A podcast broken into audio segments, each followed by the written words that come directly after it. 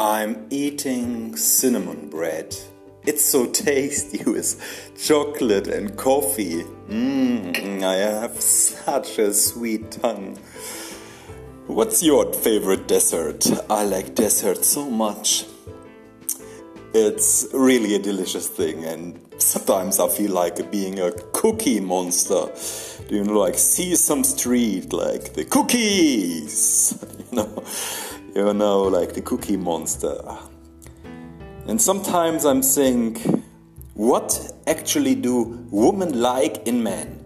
And I think it's humor and to be funny on the one hand, and the other on the other hand, like to protect, to be protected and to be secure and feel safe and especially in difficult times. So basically what women are looking for is a ninja clown. So someone who can attack and also is a very funny guy. I think there's a lot of truth in stupid statements and comedy. Sometimes I feel like the stand up comedians are the real professors of our modern times. So you can either visit a lecture by a professor or you can visit a stand up comedy show, and basically, I guess you will be learning more in the stand up comedy show about how the world is in actual, real functioning if you like listening to people like um, George Carlin, for example, Louis C.K., Bill Hicks you will understand a lot about the world and how it's functioning. Uh, they will teach you more than any professor in the world about how the world is functioning. So, the real professors of our nowadays, the real universities of our human soul, the real university of life, the university of emotion, this is the stand up comedy. Listening to stand up comedy is basically worshipping your own soul, understanding who you are and expressing who you are and understand the world. So, stand up comedy is actually not about comedy at all, it's about teaching you a lesson. So, when you are laughing, you know that you understand your lesson. Go back to school. I hate you. you know, like sometimes I feel like the people they are always being students for all their life, always being taught what they should think, what they should do with their life. Yeah, and then they're going to the stand-up comedy to release the pain, like the pain what's inside them, the pain that's put inside them uh, with a stick hit them up, hit him hard, hit him hard, yeah. It's kind of giving advice to people. Like that's a German word of giving advice. It's so-called Ratschlag. Yeah. So in German it means like to hit someone. yeah, basically like hitting someone, like ein Schlag geben, like to punch him up, like to give him a punch. Uh, and to give advice actually is the same word in German. Like how strange Germany are. Like how strange people in Germany are. Giving, punching him up and giving advice is basically the same word, ein Ratschlag. So if you're learning German, like this is a funny language. Like I really, really, I can good advice to learn German. Like German, like is is really a funny language. It's a strange language, and like we basically we invent the modern day ideology in every way. Most ideologists, they are Germans.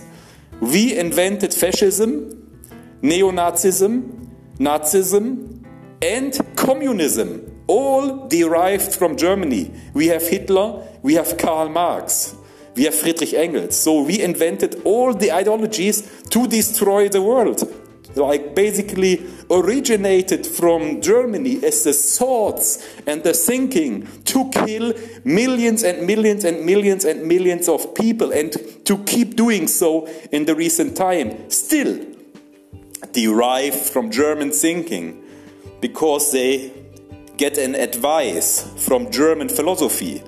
ein Ratschlag, like, you know, ein Ratschlag, a punch, a punch in the face, like. Sometimes you need a punch in the face to wake up. Are you really waking up? Like, there's a really a good song about from Rammstein. The the frontman Tim Lindemann, I am not sure I'm correct here, but Lindemann is the name. They published a really good song recently. Like it's it's a good for Monday morning. The song's title is Steh auf, means like wake up or stand up. Yeah. But the, the, the, lyrics is totally different than the Bob Marley lyrics. Probably you know the Bob Marley lyrics. Get up, stand up, stand up for your rights. Get up, stand up, don't give up the fight. Yeah you know, you, you get the mood, you get the feeling of the Bob Marley. Like if you start your Monday morning with Bob Marley, you have a relaxed Monday morning. You have a relaxed Monday morning. It's you basically you feel like it's a Sunday morning, yeah, because you get up and stand up in the morning and you get up for your rights, but you feel very relaxed with it. But the Rammstein version, steh auf, means like stand up and if you are laying down, I think you are dead. Like, so you need to stand up. Otherwise, you are you probably I assume you are dead if you are not able to stand up. So stand up, or I will shake you and beat the you out of the bed. Like it's totally different concept of standing up in a Monday morning than the, the German way of standing up is like, I, you, hey man, you stand up, or I beat the shit out of you to make you stand up. Yeah, this is a, like a Rammstein way to wake up people with their music, like the rock music, yeah, you know, and it's totally different from the Jamaican way, like the Bob Marley told told us. So get up, stand up, get up for your rights, yeah. You, you, I think you got it. So there's a lot of different feelings in the world, and Germany definitely has their own style and their own words. So, for example, this giving advice stuff, I, I, I really love it. It's amazing. Like, ein Ratschlag. It's such a funny word, yeah. Me as a German, I, I, I just came across this kind of funny German language when I start living abroad and I start talking with internationals. So I think there's a lot of truth in it. So you probably only learn these things in comedy. But it's the real things, yeah. It's it's it's more than life. It's more than life, yeah. You get you get taught in the stand-up comedy. You'd never get taught in the university. In university is a to brainwash you. Like I'm, I'm from Germany. I know ideology. You are there to be brainwashed. That's it. Yeah, it's full stop. Yeah go to comedy, you know the truth. Like it's a, it's a really old story. Like even in the medieval times, like in 15th century Europe, there had been so clowns who work for the king. Yeah? It's also a very funny concept. A clown who is working for the king in the medieval times of Europe. And what is this clown doing? He is telling jokes. Yeah, he is telling jokes to the to the king and to the public, and he's making fun out of the king. Yeah, he is making fun of the king, saying like, "Look at his nose. Look, the king's penis is so small. Look, his the king just have three wives. Look how stupid the king is. La la la." And he got paid by the king of making fun of the king. Paid by the king to make, be made fun out of the king. Like, what kind of masochist guy this king is? Like he likes paying a clown for making fun of him. Yeah, no, no, it's not the truth. Yeah, it, he's not a masochist. He is a strategist. He is a Machiavellian style strategist. Yeah, he wants the others to make fun of him because he know he will be able to control the whole population if he just pay one clown to be in the media making fun out of him. So the whole people say like, yeah, no, the, the king is a funny guy and la la la, but actually it's not funny. The king is killing people and smiling, but you know, like he he just uh, employ one clown or maybe two clowns, and he say like, hey, look at this clown, this clown making fun of me. It's a free, it's a free country. Like everybody can make fun of me. Now, yeah, if you are uh, like employed by the king, yeah, then you are allowed. Of course, you can you can make fun of me. There's one day per, per, per week. Yeah? But besides that, I will rule and I will put you into prison if I like. Yeah? That's, that's a really old style European thought.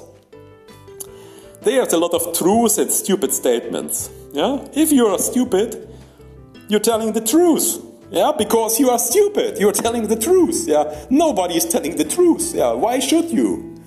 Don't be so stupid to tell the truth. Have you ever told the truth to someone without, like, tell tell if you have a girlfriend, try telling her how fat she is. Like, you will never have a girlfriend. Easy as that. Don't tell the truth. Like, or like people uh, try to employ you. Yeah, you try finding a job, and I was like people try, like I applied for different jobs. Yeah, and then they asked me like, are you like, can you work with people? And in the beginning, I said no, of course not. I cannot. I just wanted money. Yeah, you know, you know, I was telling that I was very naive, yeah? very naive in the beginning. Like as a young man, I stay like, I just want the money. Yeah, you know, I, I, I can't, I don't like the company. I just want the money. You know, like, and then they didn't employ employ me. Yeah, I don't know why. I was so serious. My parents told me, Florian, tell the truth. Tell the truth. Yeah, I was told, I was telling the truth. And was the, what, what was the result? What was the result? Yeah, I wasn't employed. Yeah, just don't tell the truth. It's stupid. Never tell the truth. Yeah, you uh, you can tell the truth, but it will don't give you a living. Yeah, so or you can be a clown, then you can tell the truth. So I decide being a clown. Like as a clown, nobody will take you serious because you are the only serious one in the room. Everyone is lying. Only the, the stand-up comedian is telling the truth. Yeah, that's that's a funny way.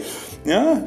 Who is a real clown? I think the audience is uh, full of clowns. Yeah, ninety-nine percent of the audience in, in during a stand-up comedy show is a clown. And the one staying at the top of the place yes the one who's speaking all the time this like so-called clown it's actually not a clown. It's a professor who's telling you the truth. His own mind. The only one who's authentic in the room is the one who's speaking with the mic. And when the people are start laughing they're laughing not because it's funny of course, the people is not laughing because it's funny. They're not telling jokes at all. They're just telling the truth. And the people cannot stand the truth, so they are laughing because they cannot stand it. Maybe you know like insecurities, like people lay with insecurities, they start laughing.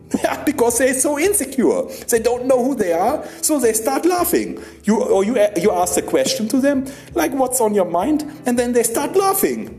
For no reason, yeah, because they're insecure. So that's the reason. The audience is insecure, so they're laughing. Like because they're hearing the truth for the first time in their life. That they are not made like by God's will, but by like people's will or whatever. Like sometimes I feel like the world is flat. you know, you know what I'm meaning. Huh? I don't know what I'm meaning. if you know what I mean, you're stupid, yeah, because you assume you know what I mean, but I don't know what I mean. Like this is art. This is not really a statement. This is art. Yeah, I'm not. I'm not knowing where I'm getting. this is a poor improvisation stuff. I, I don't know where I'm going. Yeah, if you know where I'm going, you are you are smarter than me. Yeah, you know, it's like that. Yeah. I just like to express everything, like, and hopefully some wise words are slipping through my stupid talk, yeah, and, and sometimes they it, they do, yeah? Sometimes, yeah, sometimes uh, some smart words they just slip through total nonsense. Yeah, I'm I'm basically talking nonsense, but you will only you will only remember the wise words, and then you will tell your parents or you will tell your family, "Hey, this guy is really smart because he says something smart." Yeah, but he was talking for half an hour and he just have one smart sentence. That's the point. Like, there's just some smart words are slipping through nonsense. It's like you're, you're, you're playing with the mud and dust. Like, and then you're finding some jewelry inside. And then you think like, ah, I found the jewelry. I found the jewelry. Hey, friends. Hey, Hey, I found the jewelry in the dust. I found the jewelry in the mud. It's, it's basically full of mud. It's shit. Yeah, but you, you just see the, the jewels inside. Yeah, this is like people are like they're full of shit, but there's some jewelry inside. So I will have a look. that's that's the way. Yeah. You you try finding jewelry, and and some people they try to find the gold inside the mud and the dust all their lives until they realize this people is just full of shit. Yeah, there's no jewelry inside at all. Like you're looking at the wrong place.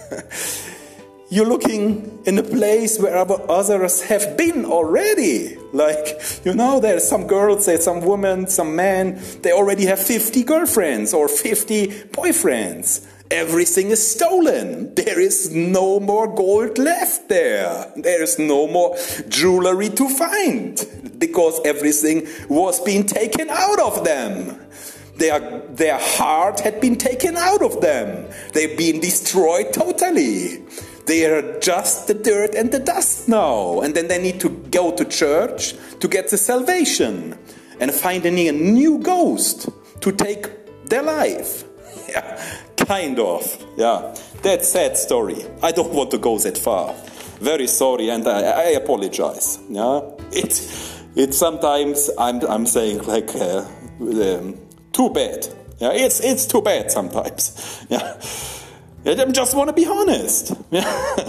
I'm just I just want to be honest. Yeah. And and if you're honest, like you're going like, I don't know where I'm going. Huh? No no offense. Yeah, I don't want to offend anybody, but just curious to find what I'm saying. so I can have a look. I, have a, I will I will later review it and then I will apology to to everyone. But if you that's a really uh, also another good point. Like the, the art of apology.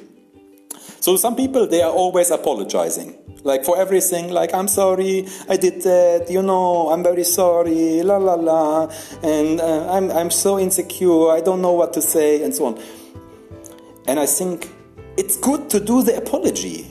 It's better to apologize than to not do anything at all and stay like on the good way. Like it's better to have a mistake, just do a mistake and later apologize because it, you can apologize. Like uh, mistake can happen, yeah. And then you do an apology. You do apologize, yeah. It's easy. You, you, yeah, it's not easy, of course. of course, it's not easy, yeah. But still, you want to make the apology, yeah. And you make the mistake. Okay, it's fine. And doing a mistake makes you brings you a progress and brings society a progress if you do mistakes and then you do apology and, and so on the world goes round and round but if you never try you will never need to apology you will never need apologizing but you will also not having a real adventure and you will not fulfill your full potential if you're not making mistakes. You're not even trying to have a new adventure, to have a new life, and to depart from the moment where you are standing at the moment. And I don't know how and where to start. I don't have the solution for world problem. I don't have the solution for the world problem. Still, I try. and you don't. That's the difference, yeah? You, you don't try. Just try. Just try. Just try. Just try. Just try. I have the idea of writing. I like writing. I write a lot. So it, it, it's better if you're writing in a good way and you can start talking later. I mean, you'll be made up your mind already. And then you have the strength to explore the world. And I like to explore the world with coaching, counseling, and guidance worldwide. I like giving seminars and lectures and stand up comedy worldwide, and I hopefully make my dream come true one day hopefully make my dream come true one day. But you're not dreaming anymore. You're not dreaming anymore. and you don't want to realize anything because you're not dreaming. Because you already wake up. And this is the conclusion. And this is a Monday morning. It's get up, stand up for your rights. It's get up, stand up, get up for your rights. Get up, stand up, don't give up the fight. Or the German way, steh auf. That's really the German way. Please enjoy a good day, a good start of the week with Spring Tribe.